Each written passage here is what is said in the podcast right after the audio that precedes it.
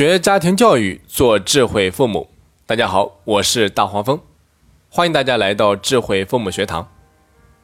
今天咱们就来谈一谈如何培养孩子的自信心。说到自信心，它到底来自哪里呢？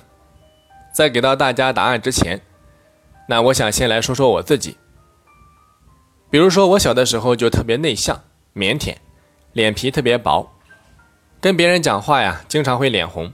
然后又是单亲家庭，所以骨子里面比较自卑。但是后来因为一件事情，帮助我建立了巨大的自信心，这对于我后面性格塑造起到了非常重要的作用。小时候家里面还没有通电，但是我当时有一个非常好的习惯，那就是放学后会第一时间趴在家门口的大石头上把作业做完。所以到了晚上就特别无聊。和老爸两个人经常是大眼瞪小眼。为了打发无聊，最开始老爸也会带着我去串串门，但经常去打扰别人也不太好。有一次，老爸说：“干脆我教你下象棋吧。”一开始因为好奇，就一下子答应了。但是好景不长，下了一小段时间之后啊，发现棋也没什么长进，而且跟老爸的水平差距那么大，觉得没劲。所以就不想下了。老爸一看这样下去也不是办法，后面他就想了一个法子，说：“要不你去教你的好朋友和同学下棋吧，把他们都教会了，这样你就可以和他们下棋了。”当时因为蛮有兴趣，然后就答应了。那么在教的过程当中，因为我是老师，又是里面下的最好的，所以成就感特别强。那为了不让身边的小伙伴们超过我，我又回过头去跟老爸再学习，如此往复，随着不断的接触和练习，我的棋艺就得到了快速的进步。那同时也帮助我建立起了巨大的自信心，让我觉得可以比身边的小伙伴们做的都好。而且这种自信心它是可以传递的，这让我确信我在其他方面也同样可以做得很好。只要我愿意努力，所以这件事情啊，一直影响了我的整个成长历程。那通过我个人的故事，再加上这些年和大量孩子们的相处，最后我就得出一个结论：一个孩子的自信心，来源于他如何看待自己，如何定义自己，也就是说，他会给自己贴上什么样的标签。你比如说。有记者曾经采访过日本的首富孙正义，问他说：“孙总，请问您能不能跟我们分享一下你成为首富的秘诀？”孙正义想了一下，然后说：“最开始所拥有的只是毫无根据的自信，仅此而已。”大家发现了没有？孙正义他通过这句话。向我们传递的，就是一份他对自己能力的确信。他从骨子里面相信自己不会是一个简单的人，有能力做到很多的事情。所以，这就是他给自己下的定义，或者说，给自己贴上的标签。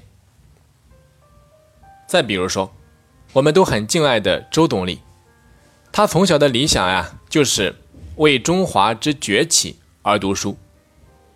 为中华之崛起而读书，就是他给自己的一个定义。他把自己定义成了一个能够为中华之崛起而贡献力量的人。所以，正是因为这样的定义，才给了他无限的信心和能量。所以我再次强调一下：一个孩子的自信心，来源于他如何看待自己，如何定义自己。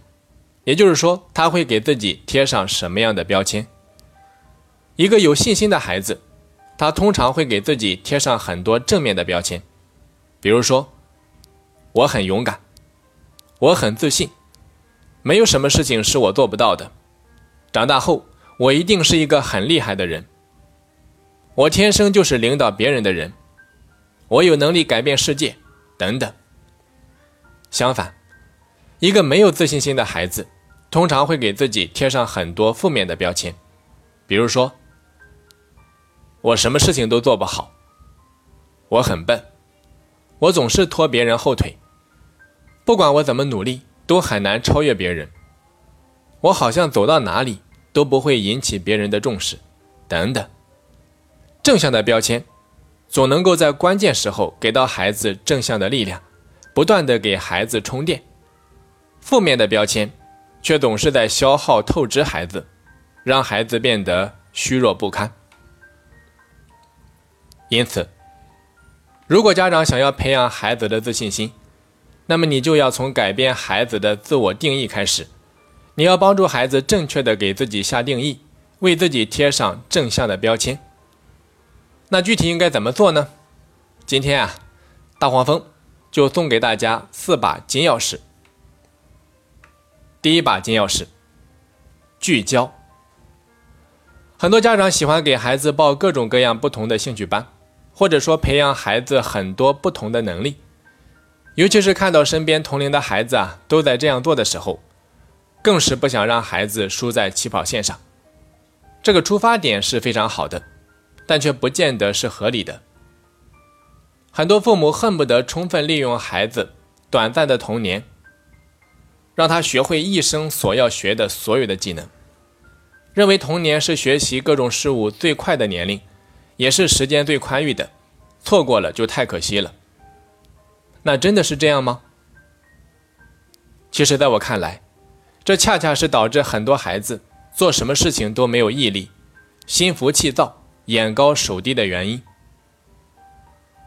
先有广度后有深度，还是先有深度后有广度？这其实一直是教育界备受争议的一个问题，大家各有各的说法，各有各的道理。但实际上，在这个问题之前，还有两点，我认为是更加重要的，那就是。教会孩子做人，和树立孩子的自信心。其实，人生最大的破产，就是做人的失败和自信心的丧失。今天其实是一个获取各种知识和技能最便捷也最快捷的时代。只要你有心去学习，太方便了。所以，没有知识和技能不要紧，可以学习。可如果从小没有建立起自信心，那可能是影响一生的事情。而自信心的建立，往往开始于成就，而成就的取得，又往往来自于深度的学习。因此，我建议家长，在孩子小的时候，学习各种知识和技能的时候，一定要先聚焦，后发散。一开始学的内容不宜过多。重点是让孩子深度学习，遇到问题的时候就帮助孩子解决问题，孩子想要放弃的时候就鼓励他坚持下去，在孩子取得小成就的时候就对他表示祝贺，直到孩子熟练的掌握这项知识和技能。那如果能够让孩子做到比身边的大部分的同龄孩子都好的话，那就更棒了。这样做的好处啊有三点，第一。可以帮助孩子积累成功的经验，这样可以帮助孩子建立起巨大的自信心，让他深信自己可以做到，甚至可以做得比大部分人都好。第二，可以培养孩子的毅力，让他明白坚持去做一件事情的意义和重要性。第三点，在做事的过程当中，可以帮助孩子养成一种属于个人的习惯和风格，日后可以用到其他方面的学习上。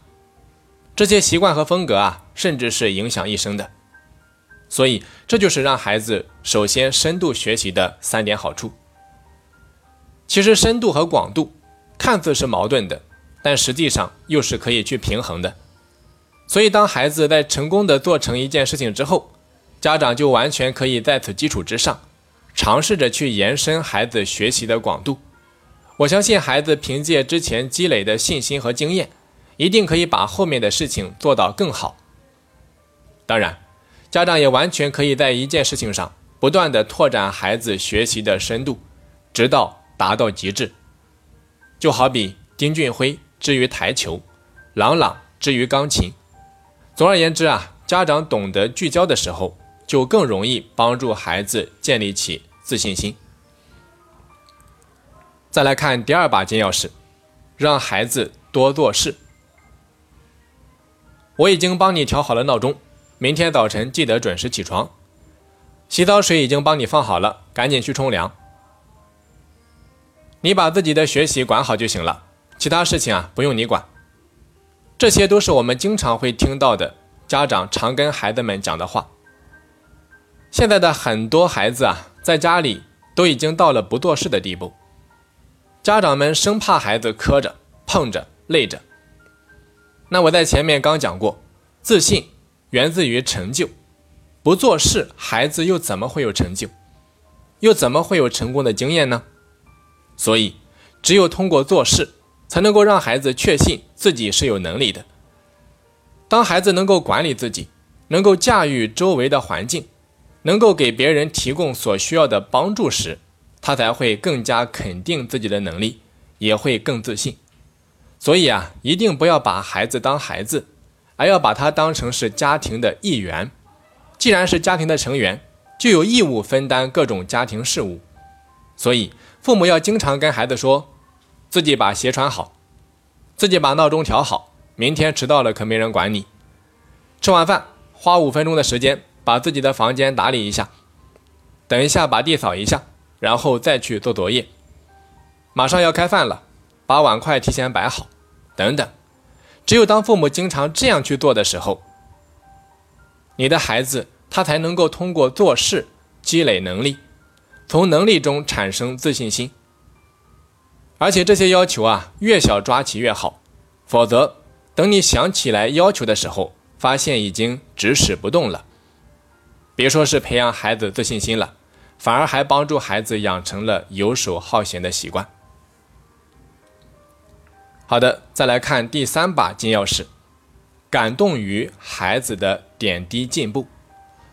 很多父母总是把焦点放在孩子做不好的事情上，总是试图改变孩子身上的很多毛病和问题。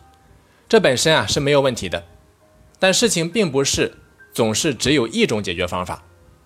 比如，你也可以把焦点更多的放在孩子的点滴进步上。如果父母能够养成一种习惯。什么样的习惯呢？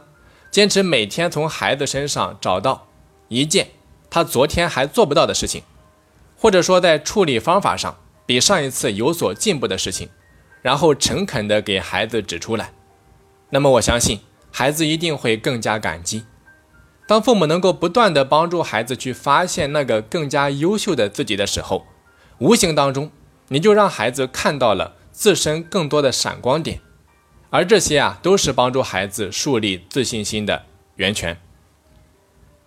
最后再来看第四把金钥匙，多给到孩子一些做主的机会，让孩子多参与一些决策啊，是帮助孩子树立自信心的一种非常好的方法。所以，父母在很多事情上，你不妨征求一下孩子的意见。比如，宝贝，明天我们要去参加一个朋友的婚礼。你觉得妈妈穿哪一套衣服更好看呢？儿子，家里准备换一台冰箱，你有没有什么好的建议呢？宝贝，十月一我们全家一起出去旅游，这次旅游的行程安排啊，就由你来定。